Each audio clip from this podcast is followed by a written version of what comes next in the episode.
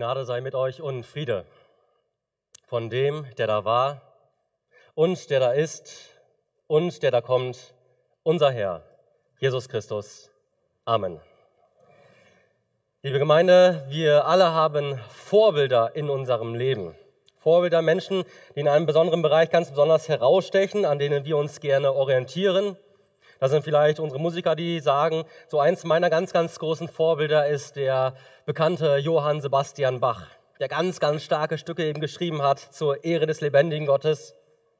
Oder die Fußballbegeisterten unter euch, die sagen vielleicht, so eins meiner großen Vorbilder ist dieser Weltfußballer Neymar, der ganz, ganz oben eben spielt und auch sich immer wieder bekennt zu Jesus Christus hin. So aber auch ich meine Vorbilder für meinen Dienst zum Beispiel in meinem Glaubensleben. Da ist einer zum Beispiel dieser große Erweckungsprediger Spurgeon. Ganz, ganz starke Predigten, die er gehalten hat. Ganz, ganz wunderbarer Theologe gewesen. Jetzt ist es allerdings so, dass es das eine ist, Vorbilder im Leben zu haben. Also Menschen, an denen wir uns orientieren, wo wir sagen, das ist großartig, die haben da etwas geleistet. Da will ich auch so werden wie diese Menschen. Es ist etwas ganz anderes, auch so zu leben wie diese Menschen. Also es kann zum Beispiel sein, dass du sagst, so Johann Sebastian Bach, das ist einer meiner großen Vorbilder, das ist einer, an dem will ich mich orientieren, aber gleichzeitig bist du nicht bereit, auch hinzugehen und genauso akribisch dich mit den Dingen zu beschäftigen, mit der Musik, sodass du auch auf dem Niveau irgendwann spielen kannst wie dieser Mann. Und ich glaube, dass dieses Prinzip auch für unsere Nachfolge gilt. Es ist das eine, wenn wir so die Bibel, das Wort Gottes aufschlagen, diese großen, gewaltigen Geschichten eben lesen von den Männern und Frauen in der Bibel, wie sie ganz, ganz klar mit Gott eben gelebt haben, wie sie alles auf eine Karte gesetzt haben. Es ist etwas anderes, auch so zu leben wie diese Menschen. Und ich habe euch heute einen Mann mitgebracht, um den es eben gehen soll hier in dieser Predigt. Ein sehr unbekannter Mann in der Bibel, der Johannes Markus. Dieser Johannes Markus, das war einer, von dem haben wir am Ende nur eine Handvoller Verse in der gesamten Bibel und die will ich heute eben zuführen zu unserem Predigtext, den ich gleich lesen werde. Und dieser Markus, das war nämlich so einer. Der hatte auch so seine Vorbilder in seinem Glaubensleben. Da war er immer wieder schnell zu begeistern von dem, was andere eben gemacht haben und wie sie ihren Glauben lebten. Aber als es dann hart auf hart kam, als er dann geprüft wurde, da hat er dann ganz, ganz oft gekniffen. Und dann ist es umso erstaunlicher, wenn ein Apostel Paulus ihn dann irgendwann erwähnt in seinem zweiten Timotheusbrief. Das ist so ein ganz unscheinbarer Vers, nur einen einzigen Vers, den ich mitgebracht habe als Predigtext. Das ist so in der Ab, in der, dieser Grußliste von Paulus, wo er diesen Pastor Timotheus noch einige Dinge mitgibt. So, so auseinandergerissen, so, so scheint das irgendwie zu sein. Da sagt er, pass mal auf, da ist dieser Demas, der hat die Welt lieb gewonnen, die, der ist nicht mehr mit dabei, nicht mehr im Dienst des Reiches Gottes. Und da ist dieser Tychikus, den habe ich nach Ephesus gesandt, der macht da seinen Dienst weiter. Und ach ja, ich habe in Troas meinen Mantel liegen lassen. Bring den auch eben bitte mit. Und dieser Predigtext, ich lese aus Gottes Wort, 2. Timotheus 4, der Vers 11. 2. Timotheus 4, Vers 11, da sagt er einen einzigen Satz über diesen Markus. Und da heißt es dann, nimm Markus, und bring ihn mit dir, denn er ist mir nützlich zum Dienst. Weil dieser Text so kurz ist, lese ich noch einmal. Nimm Markus und bring ihn mit dir, denn er ist mir nützlich zum Dienst. Ich bete mit uns. Herr Jesus Christus, unser Gott, wir wollen dir Lob und Dank sagen für dieses dein Wort, das du uns heute Morgen gibst, über diesen Markus, diesen einen Satz, den du hast aufschreiben lassen, Herr, damit wir uns orientieren können, Herr, an diesem Markus, wie er seinen Dienst gelebt hat.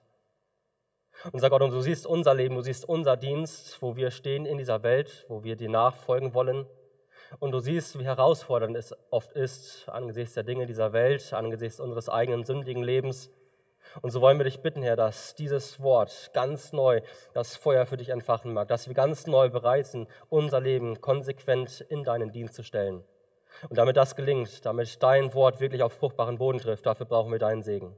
Und deswegen bitten wir dich alle miteinander, Herr, dass du das Reden und das Hören deines heiligen, vollkommenen und irrtumslosen Wortes an uns allen segnen magst. Amen. Liebe Gemeinde, bei dem wenigen, das wir eben über diesen Markus lesen, bei dem wenigen, das wir erfahren, ist es so gewaltig, dass es Gott gefallen hat, diesen einen Satz uns eben mitzugeben in dieser Grußliste des Paulus, wenn er sagt, nimm diesen Markus mit, bring ihn mit dir, denn er ist nützlich mir zum Dienst. Und davon wollen wir lernen für unseren Dienst im Reich Gottes, wo Gott uns eben hingestellt hat, in der Gemeinde, dort wo wir dienen, in der Familie, als Mutter, als Vater, wo wir eben in den Dienst gestellt wurden als Zeugen in dieser Welt. Und so habe ich drei Punkte in dieser Predigt mitgebracht, die ich euch mitgeben möchte heute Morgen. Ein erstes, ein nützlicher Diener kann einen holprigen Start erleben.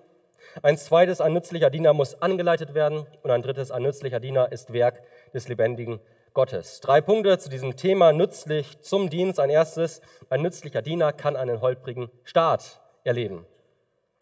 Ihr Lieben, wir wissen jetzt nicht sehr viel über diesen Markus. Allerdings wissen wir, dass dieser Markus in einem reichen Elternhaus groß geworden ist. In der Apostelgeschichte wird uns davon berichtet, dass dieser Markus Sohn einer reichen Mutter war. Von seinem Vater lesen wir nichts, aber wir wissen eben, dass die Jerusalemer Gemeinde, die Christen dort, im Haus des Markus ihre Gemeindestunden hatten.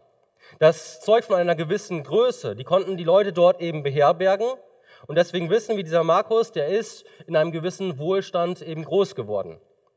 Und wir wissen noch etwas von diesem Markus. Wir wissen, er hatte auch seine Vorbilder. Und einer seiner Vorbilder war sicherlich der große Apostel Petrus. Dieser Mann, auf den Jesus Christus seine Gemeinde bauen wollte, dieser Fels eben, denn der Petrus war Teil dieser Kerngemeinde in Jerusalem.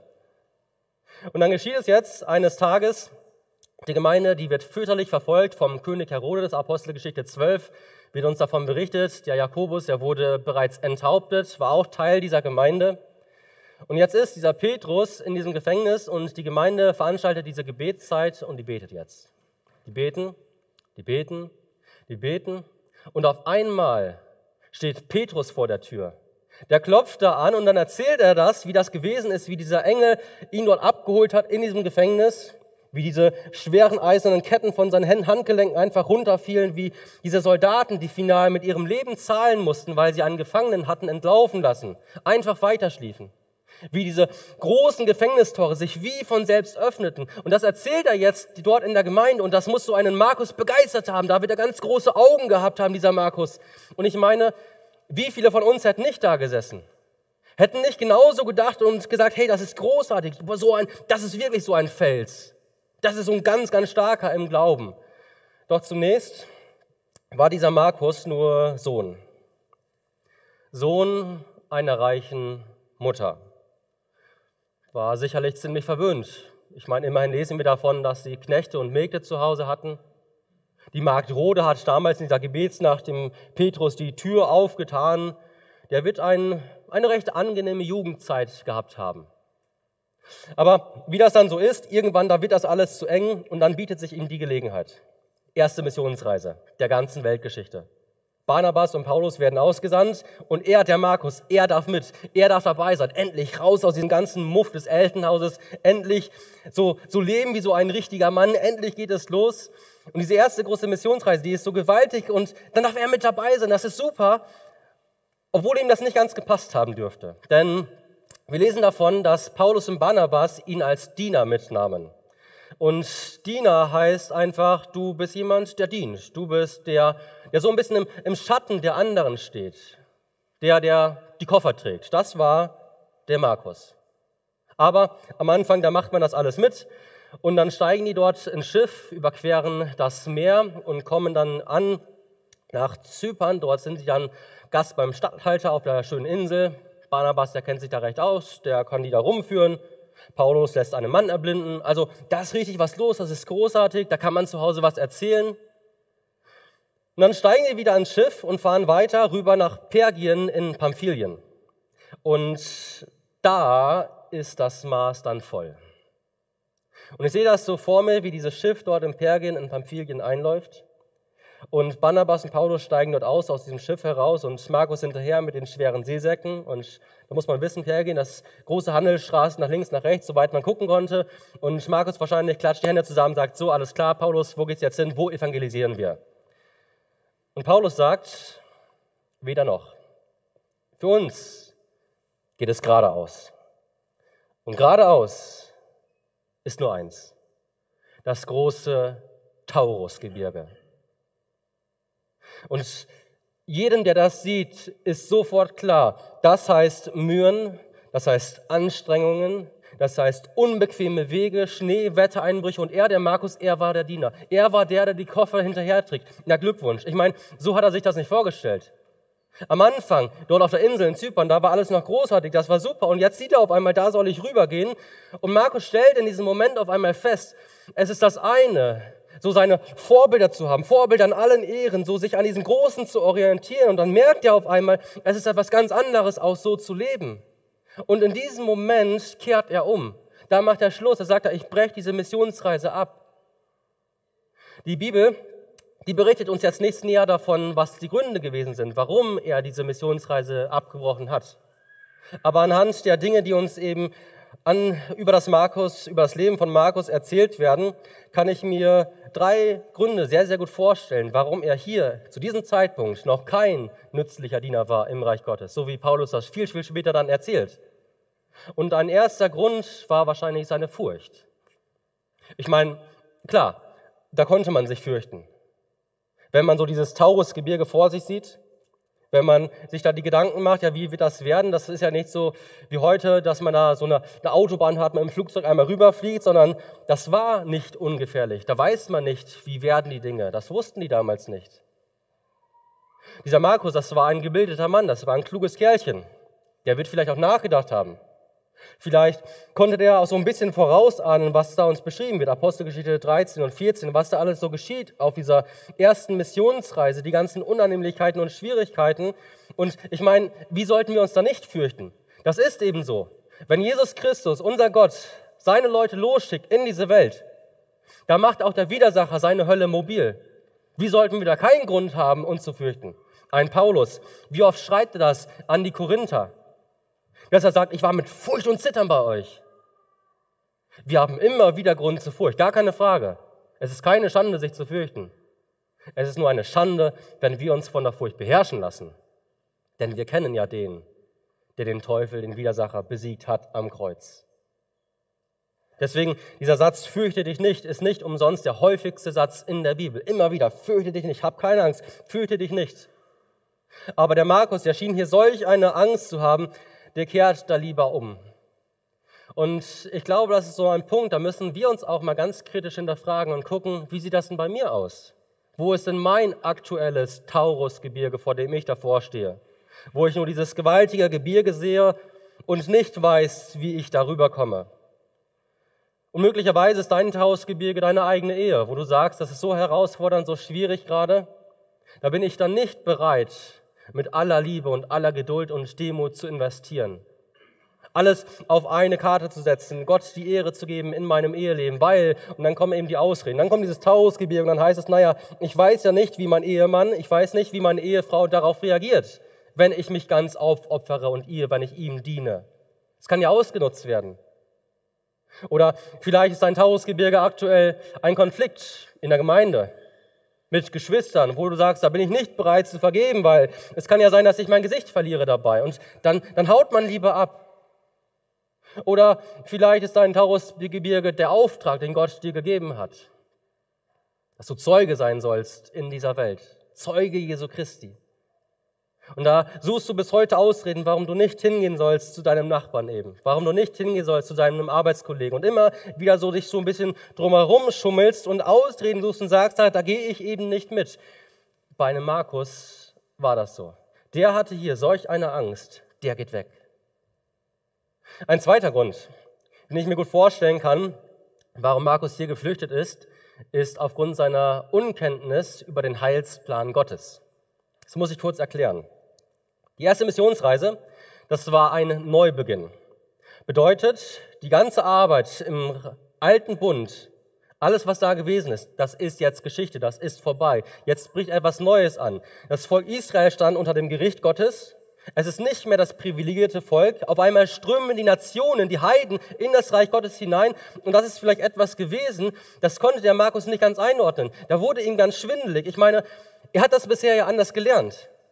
Er war Teil der Jerusalemer Gemeinde, Die hatten etwas drauf. Und in der Apostelgeschichte sehen wir jetzt immer wieder, dass diese Gemeinde ganz, ganz große Schwierigkeiten hatte mit den Missionstätigkeiten des Apostel Paulus. Denn diese Gemeinde, muss man wissen, die orientierte sich immer noch recht stark am Gesetz des alten Bundes. Es ist ja so, dass der neue Bund, das Neue Testament uns deutlich macht, dass das moralische Gesetz Gottes nach wie vor hundertprozentige Gültigkeit hat, also die zehn Gebote. Aber das Zeremonial, das Zivilgesetz, also die ganzen Gesetze, die die ganzen Opferungen vorschreiben, das, wie man sich dort eben im Tempel zu verhalten hatte, das Miteinander eben, wo wir ganz viele Dinge heute noch von ableiten können, aber die eben nicht mehr eins zu eins Gültigkeit haben, an viele dieser Gesetze haben die sich immer noch gehalten. Und jetzt reflektiert dieser Markus das und vielleicht konnte er das nicht ganz einordnen und sagt, naja, ich habe das doch alles anders kennengelernt. Und jetzt kommt dieser Paulus daher und der predigt auf einmal nicht mehr so klar das Gesetz, sondern der predigt die Gnade Gottes. Und dahinter fragt er das vielleicht, ja, ist das richtig gewesen? Dass ich da jetzt mitgehe, mit diesem Paulus, der so viele Dinge anders lehrt. Und vielleicht ist das der Punkt gewesen, warum er sagte, ich muss umkehren, ich, ich pack das nicht. Das ist, da ist zu vieles, was eben nicht mit meinen Überzeugungen übereinstimmt. Und da bleibt er nicht an dem Ort, wo Gott ihn hat hingestellt. Das ist so. Wer kann den Gnadenbund predigen, der ihn nicht in seiner Herrlichkeit erfasst hat? Und auch hier müssen wir uns prüfen. Kenne ich diesen Heilsplan Gottes? Habe hab ich diese Gnadenbotschaft Jesu Christi verstanden? Was ist Zentrum der Heilsbotschaft Gottes? Allein aus Gnaden gerettet. Wird jetzt ja gerne falsch verstanden, dass wir das Gesetz nicht mehr bräuchten. Das wäre die andere Seite, da runterzufallen. Wir haben das Gesetz heute noch nach wie vor gültig, haben, haben es nötig, gar keine Frage. Aber eben nicht als etwas, das uns rettet, sondern das uns aufzeigt, dass wir Sünder vor dem lebendigen Gott sind. Aber es ist allein eben die Gnade, die uns rettet. Und da kann es dann eben passieren, dass wir mit so einer verdrehten Theologie um die Ecke kommen und auf einmal wirkt Gott Dinge in seinem Reich, die wir da mit unserer Theologie nicht mehr in Übereinstimmung bringen können. Da passiert es dann zum Beispiel, dass da jemand zum Glauben kommt, den wir aufgrund seiner Sündhaftigkeit, aufgrund seines Lebens schon längst abgeschrieben haben, den wir schon längst nicht mehr auf den Kasten hatten. Und dann kommen Menschen zum Glauben und dann wundern wir uns auf einmal. Oder es kann passieren, dass man sich so in seinem eigenen Glaubensleben total sicher fühlt, weil man dann in seiner Gesetzlichkeit lebt und sagt, ich bin immerhin seit 20 Jahren schon ganz, ganz treu im Gottesdienst, habe keinen Gottesdienst verpasst, ich mache da meine stille Zeit und deswegen bin ich gerettet. Aber man hat nie selbst diese erlösende Gnade Christi erfahren. Und vielleicht ist das bei dir der Punkt, warum du aktuell nicht nützlich bist zum Dienst. Nicht nur, weil du Furcht hast, sondern vielleicht auch, weil du diesen Heilsplan Gottes, das, was Jesus Christus uns aufzeigt, aus Gnaden gerettet, nicht verstanden hast. Aber es gibt noch einen dritten Punkt, den ich mir sehr gut vorstellen kann bei diesem Markus, und das war sein Stolz. Vielleicht war es so, dass ihm einfach seine Stellung zu gering war. Ich meine, er war der Diener. Paulus und Barnabas, die gingen immer voran. Er war immer der, der hinterhergeht. Und er war das ja nicht gewohnt. Zu Hause wurde er bedient. Daher hat er mit dem Finger geschnipst und die Leute mussten laufen. Und jetzt war er dieser Diener. Bisher war die Reise angenehm, aber dort in Pergien, in Pamphylien, da merkt er auf einmal, das wird alles zu viel. Dieses Gepäck dort hinterher zu schleppen, über das Taurusgebirge, nicht wissen, wie die Nächte werden. Und da kehrt er lieber um. Liebe Gemeinde, da ist dann manchmal der Stolz so groß, dass man nicht bereit ist, sein Leben ganz in den Dienst Jesu Christi zu stellen. Jesus hat seinen Jüngern nie ein angenehmes Leben versprochen. Ein erfülltes Leben, das ist es noch und nöcher. Mehr als alles andere. Aber er hat immer wieder gesprochen von Verfolgung und von Kreuz auf sich nehmen und von sich selbst verleugnen der württembergische Erweckungsprediger Fricker, der hat einmal gesagt, ein Christ müsse die beschwerlichen Dinge lieben. Er muss die schweren Wege lieben. Warum? Weil sie auf dem Weg liegen, den Jesus eben seine Leute führt. Und dann ist man manchmal nicht mehr bereit, diesen Dienst wahrzunehmen. Sich nicht, ist nicht bereit, sich an seinem größten Vorbild Jesus Christus selbst zu orientieren, der eben von sich selbst sagt, ich bin nicht auf diese Erde gekommen, um bedient zu werden. sondern um zu dienen und mein Leben zu geben als Lösegeld für viele. Und kurz vorher sagt er eben diesen gewaltigen Satz, wer unter euch groß sein will, Markus, Paul, Peter, der soll euer Diener sein, der soll, wer der Erste sein will, der soll der Knecht aller sein. Und wie oft hat der Stolz des Menschen schon Schaden angerichtet in der Gemeinde Gottes? Da bildet man sich was drauf ein und sagt, ich bin immerhin Teil der St. Martini-Gemeinde oder der Hoffnungskirche. Ich bin immerhin Teil der Jerusalemer Gemeinde. Die war bekannt. Da wusste jeder sofort, alles klar, kenne ich. Man wusste um die Leute, die dort waren. Und dann sagt man vielleicht, naja, ich bin immerhin in einem christlichen Elternhaus groß geworden. Ich kenne das ja alles. Ich bin privilegiert. Wisst ihr, es heißt um Volksmund nicht umsonst, Pfarrerskinder, Müllers Vieh geraten selten oder nie. Und ich glaube, da ist ganz, ganz viel dran. Warum? Weil wir, und das gilt auch für mich, da bin ich eingeschlossen, christliches Elternhaus, christlich sozialisiert groß geworden sind. Und da hört man das Wort Gottes Tag für Tag, Tag ein, Tag aus. Und da kann es passieren, dass man irgendwann nur noch so mitschwimmt in diesem ganzen christlichen Lebensstrom, das kennt, aber noch einmal, diese errettende Gnade Jesu Christi nie wirklich erfahren hat. Und dann, wenn man damit konfrontiert wird mit der eigenen Sündhaftigkeit, dann ist dieser Stolz da im Weg und dann ist man nicht bereit, darüber zu gehen, über dieses Taurusgebirge des eigenen Lebens. Ist nicht bereit, alle Schuld unterm Kreuz abzulegen. Nicht bereit, nützlich zu werden im Dienst. Ihr Lieben, unser Gott hat keine Enkelkinder. Der Glaube muss von jedem eigenständig angenommen werden in Jesus Christus. Das Heil muss von jedem selbst erfasst werden. Und vielleicht ist das der Grund, dass du kein nützlicher Diener bist im Reich Gottes. Und so trifft Markus hier diese Entscheidung und geht weg. Ich glaube nicht, dass das einfach für ihn war. Da wird er sicherlich dran geknacken, dran, dran, dran verzweifelt sein, gewesen sein, auf diesem Weg, den er da zurücklegt nach Hause und der wird wahrscheinlich überlegt haben, ja, warum kneife ich denn hier schon wieder? Ist ja nicht das erste Mal, dass er dort kneift. Im Markus-Evangelium, da wird uns davon berichtet, diese Situation im Garten Gethsemane. Jesus wird gerade gefangen genommen und da hört dieser Markus das Waffengeklirr dort in diesem Garten. Er sieht die Fackeln und da macht er sich auf den Weg in seinem Nachtgewand. Wahrscheinlich war das sein Elternhaus in der Nähe von diesem Garten. Und das ist so ein, so ein, schöner Vers auf der einen Seite, so, so lieblich, wenn es heißt, und da ist dieser Jüngling, der folgte ihm nach, aber dort, wo der Soldat kommt und ihn packt, da lesen wir dann davon, dass er sein Nachtgewand losließ und nackt davon rannte. Da hat er schon einmal gekniffen, wo es hart auf hart kam. Da war er schon einmal nicht bereit. Liebe Gemeinde, es hört sich immer so großartig an, mit Jesus durch dick und dünn zu gehen, ganz für ihn zu leben. Es auch zu tun, ist eine ganz andere Geschichte. Und das stellt dieser Markus hier fest und erlebt, wie er kein nützlicher Diener war. Ein erster Punkt, ein nützlicher Diener kann einen holprigen Start erleben. Ein zweiter Predigtpunkt, ein nützlicher Diener muss angeleitet werden. Liebe Gemeinde, jetzt wird es still. Toten still. Ganz lange lesen wir jetzt nichts mehr von diesem Markus. Ganz kurz wieder dann nochmal erwähnt, als es zur zweiten Missionsreise aufging.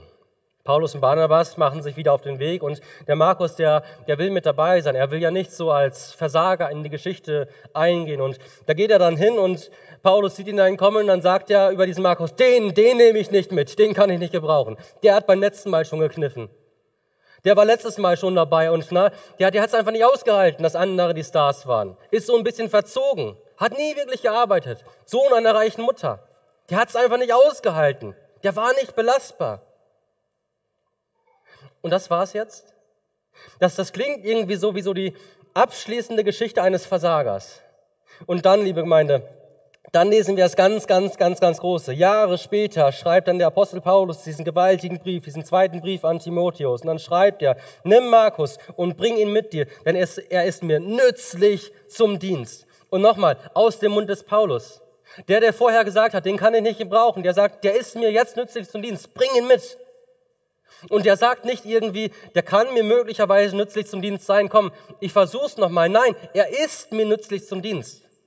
Auch im Kolosserbrief, auch dort. In der Großliste wird Markus nur mit einem Satz erwähnt. Und da sehen wir, dass der Paulus ihn dort bereits einmal eingesetzt hatte in der Gemeinde in Kolossee, um einige Befehle zu überliefern. Oder eben hier bei Timotheus, das heißt, er ist gerade am Dienen beim Timotheus und da soll er jetzt mitgebracht werden eben. Also bei dem wenigen, das wir über diesen Markus erfahren in der Bibel, das eine ist klar, alles spricht jetzt nur noch für dieses eine, das ist unser Markus, der hat etwas drauf, der ist nützlich zum Dienst, mit dem wollen alle zusammenarbeiten. Das ist großartig. Was ist geschehen? Was ist dort geschehen zwischen Pergien und Pamphylien, zwischen diesen, dieser schroffen Ablehnung, den können wir nicht gebrauchen, und Ephesus, wo Paulus diesen Brief jetzt verfasst und sagt, bring ihn mit dir, er ist nützlich zum Dienst? Was hat diesen Drückeberger zu einem so fähigen Mitarbeiter gemacht? Zu einem nützlichen Diener im Reich Gottes? Er hat sich anleiten lassen. Und das mindestens von zwei Personen.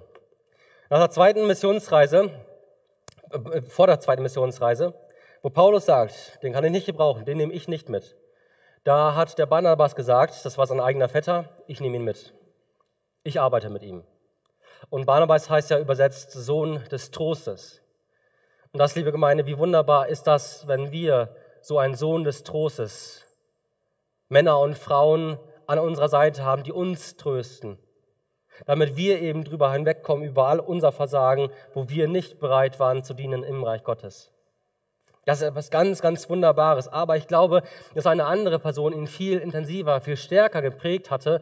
Und das war der Apostel Petrus, sein großes Vorbild.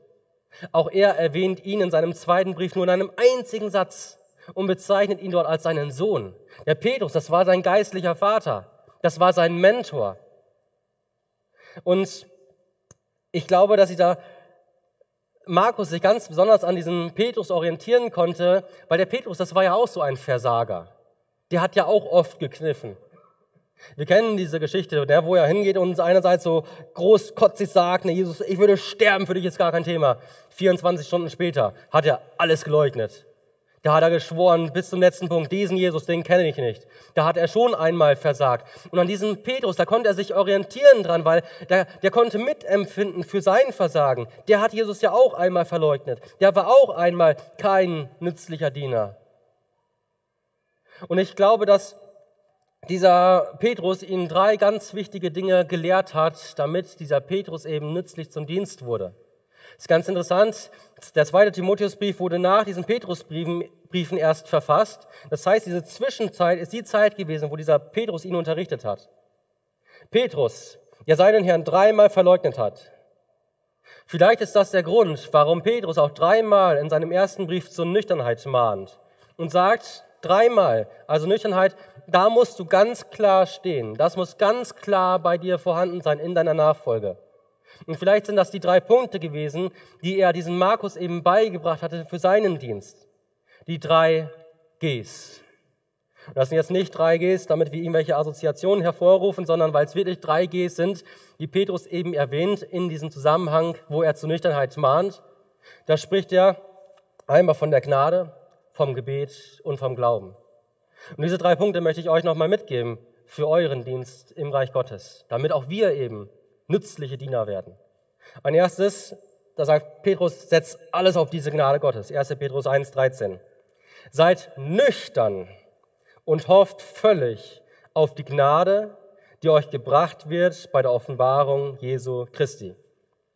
Und da sagt er jetzt, lieber Markus, das musst du beherzigen. Alles, alles im Reich Gottes ist Gnade. Das Erlösungswerk Jesu Christi am Kreuz, Gnade dass er ans Kreuz gegangen ist, ist Gnade. Dass wir im Reich Gottes arbeiten dürfen, dass wir hier dienen dürfen, ist Gnade. Dass er eines Tages wiederkommen wird und uns in die Ewigkeit holen wird, Gnade. Verstehst du das, Markus? Ich meine, begreifst du das? Und darauf musst du alles jetzt setzen, auf diese Gnade. Weißt du, Markus, ich habe so oft in meinem Dienst versagt, so oft habe ich Dinge nicht hinbekommen. Ich meine, du erinnerst dich daran, was da gewesen ist, als dieser Paulus mich zurechtweisen musste Als Barnabas und ich dort bei den Juden gewesen sind und uns wieder orientiert haben an diesen alttestamentlichen Gesetzen eben, an diesen Essensgeflogenheiten und da mitgemacht haben. Und Paulus muss uns scharf zurechtweisen. Auch da haben wir doch versagt. So oft bin ich gescheitert. Aber ich darf weiter dienen, denn unser Gott ist ein gnädiger Gott. Oder du kennst die Situation damals, als der Satan in mich kam und ich dann einen unsinnigen Satz sagte zu Jesus hin und Jesus mich zurechtwies, geh hinter mich, Satan. Und dann sagt er eben, ich habe aber für dich gebetet, dass dein Glaube nicht aufhöre. Ihr Lieben, auch da wieder Gnade Gottes. Und das sagt der Petrus, dass darin lehrt er ihn jetzt. Ich habe das lernen müssen, dass Begeisterung allein im Reich Gottes nicht ausreicht. Dass wir immer wieder nüchtern werden müssen eben über unser eigenes Leben. Leider wird das hier die, die, dieser Nachdruck im, im Deutschen nicht, nicht so ganz greifbar, nicht so ganz fassbar. Das, was Paulus hier sagt, wenn er zur Nüchternheit mahnt, dann macht er deutlich, pass mal auf, das, was ich dir jetzt mitgebe, Markus, das ist jetzt keine Option. So nach dem Motto, wenn du ganz besonders fromm leben willst, dann beachte das aus, sondern es gibt nur diese eine Möglichkeit. Du musst alles auf diese Gnade Gottes setzen. Da kannst du keine Abstriche machen. Und wenn diese Gnade Gottes, lieber Markus, deinen Glauben durchdringt, dann wirst du ein nützlicher Diener. Und das hat er wohl verstanden.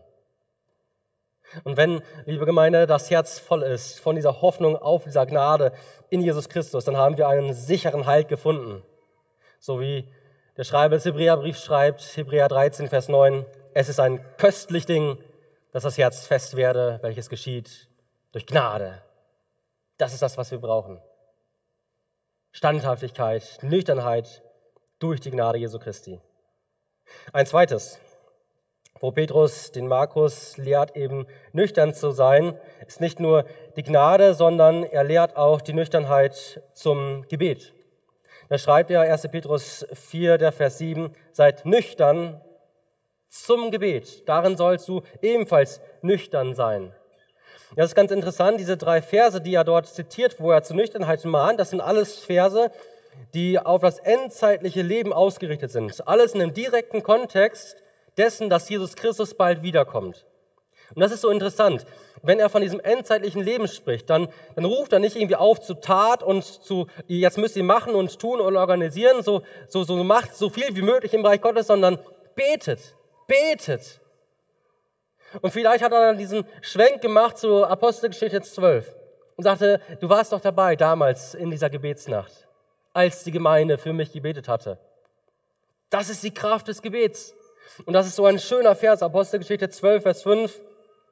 Petrus wurde nun zwar in dem Gefängnis bewacht, heißt es, aber von der Versammlung wurde anhaltend für ihn zu Gott gebetet.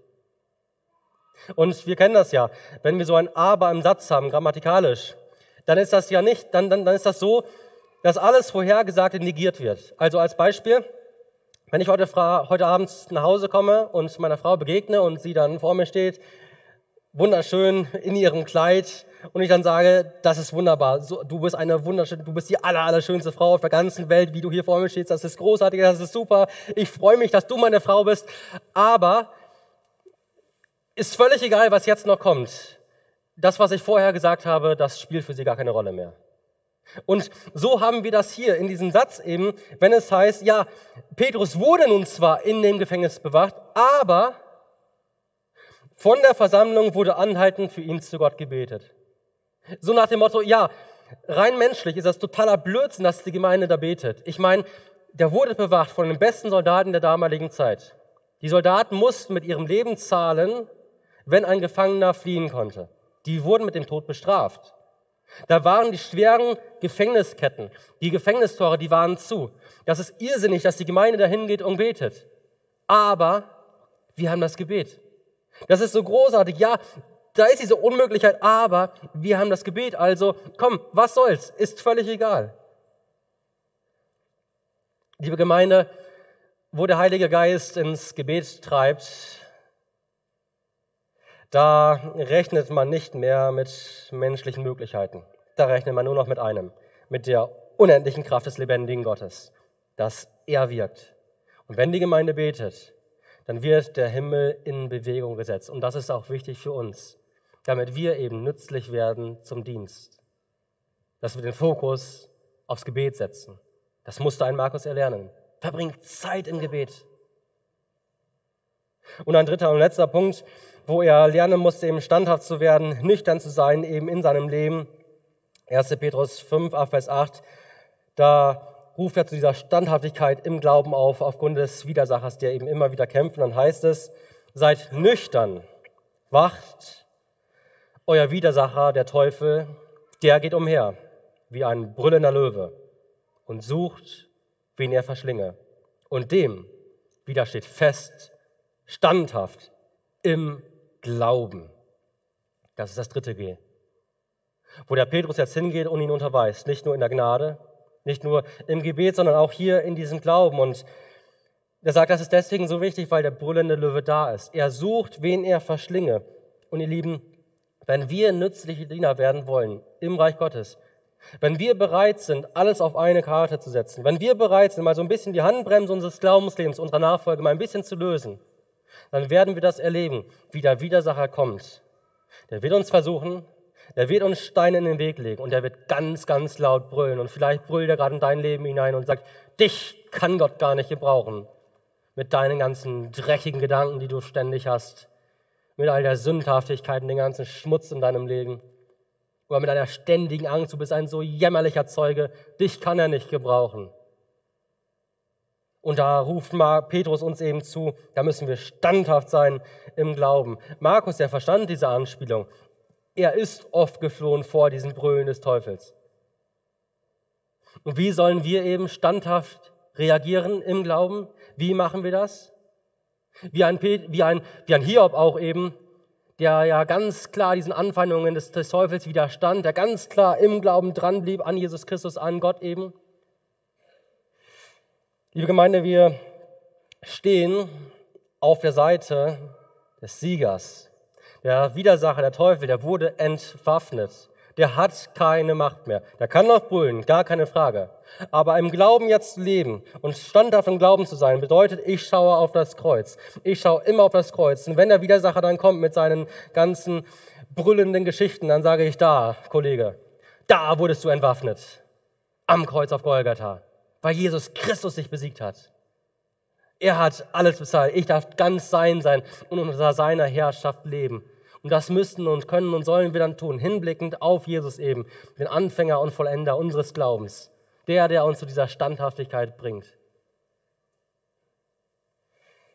Ihr Lieben, manches im Reich Gottes braucht Zeit. Zeit, um zu wachsen. Und diese Zeit, die hatte dieser Markus eben in der Schule des Petrus. Zeit, wo er eben unterrichtet wurde, wo er geistlich wachsen musste, damit er eben so ein nützlicher Diener wurde im Reich Gottes. Und da geh selbst mal ins Gebet und bitte Gott darum, dass auch er die solche nützlichen Menschen an die Seite stellt, die dich unterweisen, die den Mut haben, auch manchmal zu sagen, du, dieser Weg, den du da gerade gehst, das ist ein verkehrter. Menschen, die dich trösten können, Menschen, die dich zurechtweisen können. Oder vielleicht bist du in der Position, wo Gott sagt, du sollst dieser Mensch sein und andere unterweisen, sie anleiten. Denn das ist so wichtig, liebe Gemeinde, unser Gott, unser gnädiger Gott arbeitet mit einem Haufen voller Versager. Und einer davon steht heute Morgen vor euch. Aber das ist eben das ganz, ganz Große, dass Gott mit diesen Versagern arbeitet und uns aufzeigt, meine Gnade, die reicht aus, die wird euch durchtragen. Es ist das Gebet, das ich euch gegeben habe für jedes Taurusgebirge dieser Welt. Und da kannst du dich zurüsten lassen, damit kannst du kämpfen. Und es ist der Glaube, der dich standhaft macht gegen alle Kämpfe, die der Widersacher, gegen alle Versuchungen, die der Widersacher bringt. Und das bringt uns zu einem dritten und letzten kurzen Punkt. Ein nützlicher Diener, der kann nicht nur einen holprigen Start erleben, der muss nicht nur angeleitet werden, sondern er ist vor allem Werk des lebendigen Gottes. Liebe Gemeinde, Markus wurde nützlich zum Dienst. Und das ist so großartig, dass sie nochmal so zu sehen am Schluss, er sagt, bring ihn mit dir, dieser Paulus, bring ihn mit dir, den kann ich gebrauchen. Jetzt sagt Paulus gar nicht, wozu er ihn gebrauchen kann. Wird uns nichts von berichtet. Vielleicht waren es seine Schreibfähigkeiten. Normal, der Markus, das war ein gebildeter Mensch und der konnte lesen und schreiben. sagen wir vielleicht, ja gut, können wir auch alle. Damals war das allerdings ein Alleinstellungsmerkmal. Das konnte nicht jeder. Und da hat er vielleicht diesen Markus gebraucht dort. Wahrscheinlich hat auch der Markus die Petrusbriefe geschrieben. Er war immerhin direkt mit dabei. Petrus erwähnt ihn ja. Er ist gerade bei mir in seinem zweiten Petrusbrief. Und wir wissen von diesem Petrus, dieser einfache Fischer, der hat nie die Sprache Roms gesprochen. Vielleicht war er auch dort eben dabei und hat ihn unterstützt. Aber das, was wir ihm sehen, ist, er ist vom Davonläufer zum Unterstützer geworden. Ein nützlicher Diener. Und es geht noch weiter. Es spricht auch ganz viel dafür, dass er das Markus Evangelium geschrieben hat. Denn diese Geschichte, von der ich gerade berichtet habe, im Garten Gethsemane, wo dieser Jüngling eben flieht, da lesen wir nicht diesen Namen von Markus, sondern da sagt er nur, es war einmal ein Jüngling und der ist dort geflohen nackt. Und es ist ja rein praktisch so, dass zwei, zumindest zwei Personengruppen davon wussten, von dieser Story. Das waren einmal die Soldaten, denen war das alles egal, was mit diesem Jüngling passiert. Die hatten nur Jesus im Kopf, die wollten ihn ans Kreuz bringen. Und der, der dieser Jüngling war. Matthäus, Markus und Lukas, die haben ja in ihren Evangelien immer wieder voneinander abgeschrieben. Aber diese eine Geschichte, die berichtet nur Markus. Warum? Weil nur er davon wusste. Ich weiß, es sind ein paar Eventualitäten, aber ganz, ganz viel spricht eben dafür. Wenn es so war, dann ist das eine Hammergeschichte, von der wir ganz, ganz viel lernen können. Dass eben ein nützlicher Diener immer Werk des lebendigen Gottes ist. Es war ja nicht so, dass dieser Markus sich hier irgendwie besonders angestrengt hatte, sondern er war bereit, sich eben anleiten zu lassen, sich korrigieren zu lassen vom lebendigen Gott dass er zugerüstet wurde für seinen Dienst. Und das sehen wir jetzt in der ganzen Bibel. Nochmal, Gott arbeitet mit einem, einem Haufen voller Versager. Abraham, Mose, David, Jona. Jona ist ja selbst einmal weggelaufen. All diese Menschen, die immer wieder gekniffen haben. Und mit denen arbeitet unser Gott. Und das macht eben deutlich, wenn im Reich Gottes etwas geschieht, dann ist das immer Werk des lebendigen Gottes. Es gilt für unseren Glauben, das gilt für unseren Dienst im Reich Gottes. Deswegen sagt Paulus, er ist der, der das Wollen als auch das Vollbringen bewirkt. Alles ist an ihm gelegen. Wenn im Reich Gottes etwas geschieht, dann nur deswegen, weil Gott selbst es wirkt. Markus schreibt das ganz am Anfang seines Evangeliums, Kapitel 4, wo er dieses Gleichnis bringt vom Bauern, der das Wort Gottes, diesen Samen, aussät und dann heißt es, und es wächst und er weiß nicht wie. Genauso funktioniert Reich Gottes, wenn es richtig ist. Es ist Gottes Werk. Er allein baut sein Reich. Und was Gott aus diesem Markus gemacht hat, das kann er auch aus dir und aus mir machen. Denn wir sind ja nicht festbetoniert. Wir müssen ja nicht bleiben, wie wir sind, trotz all der Dinge, wo wir versagt haben, in der eigenen Familie, in der Gemeinde, wo wir so oft gekniffen haben, wo wir so oft nicht bereit gewesen sind. Da kann und da will er uns gebrauchen, da will er uns umgestalten. Wisst ihr, unser Gott hat mit so Drückebergern wie diese Markus Geschichte geschrieben. Und manchmal ist es so, dass wir diese Geschichten in der Bibel heute als spannender und gewaltiger lesen, als die Leute, die das damals live erlebt haben, selbst empfunden haben. Vieles im Reich Gottes geht durch diese Ängste und Schwierigkeiten über diese Taurusgebirge dieser Welt eben hindurch. Und das ist immer so unsere Vorstellung. Ja, bei den anderen ist das immer so großartig. Die waren so tapfer. Bei mir ist das alles so jämmerlich. Ihr, Gott, ihr Lieben, unser Gott will uns gebrauchen. Schau dir den Markus an. Das war ein Niemand. Und was bei dem herauskommt, was Gott da wirkt, das ist so großartig, so gewaltig. Dieser Mann, der lernt zu bleiben bei Petrus in Rom. Die haben größte Verfolgungszeiten da aktuell, wo viele geflohen sind. Da bleibt dieser Markus auf einmal. Liebe Gemeinde, ich habe damit begonnen, dass wir Vorbilder haben in unserem Glaubensleben. Menschen, an denen wir uns gerne orientieren. Und hier haben wir so eine Randperson der Bibel, die uns ein ganz, ganz großes Vorbild sein kann und die durch ihr Evangelium dazu beigetragen hat, dass in den letzten 2000 Jahren Millionen von Menschen auf der ganzen Welt zum Glauben gekommen sind. Da ist einer, der davongelaufen ist und der auf einmal vom offenen Himmel erzählt, von der Gnade Gottes, von der Vergebung und von der Liebe. Und da kommen Menschen zum Glauben. Und am Schluss bleibt für uns die Frage, was ist davon wichtig für meine Lebensgeschichte? Was ist wichtig für mich?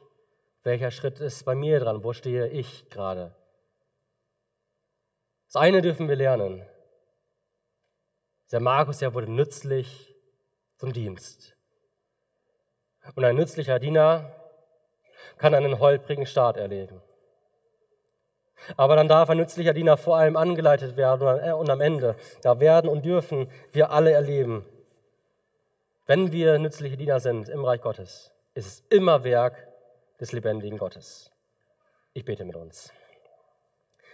Herr Jesus Christus, unser Gott, und so wollen wir dir Lob und Dank sagen für dieses wunderbare Wort, dieses Zeugnis von diesem Johannes Markus, den du in so wenigen Sätzen deines Wortes uns vorgestellt hast.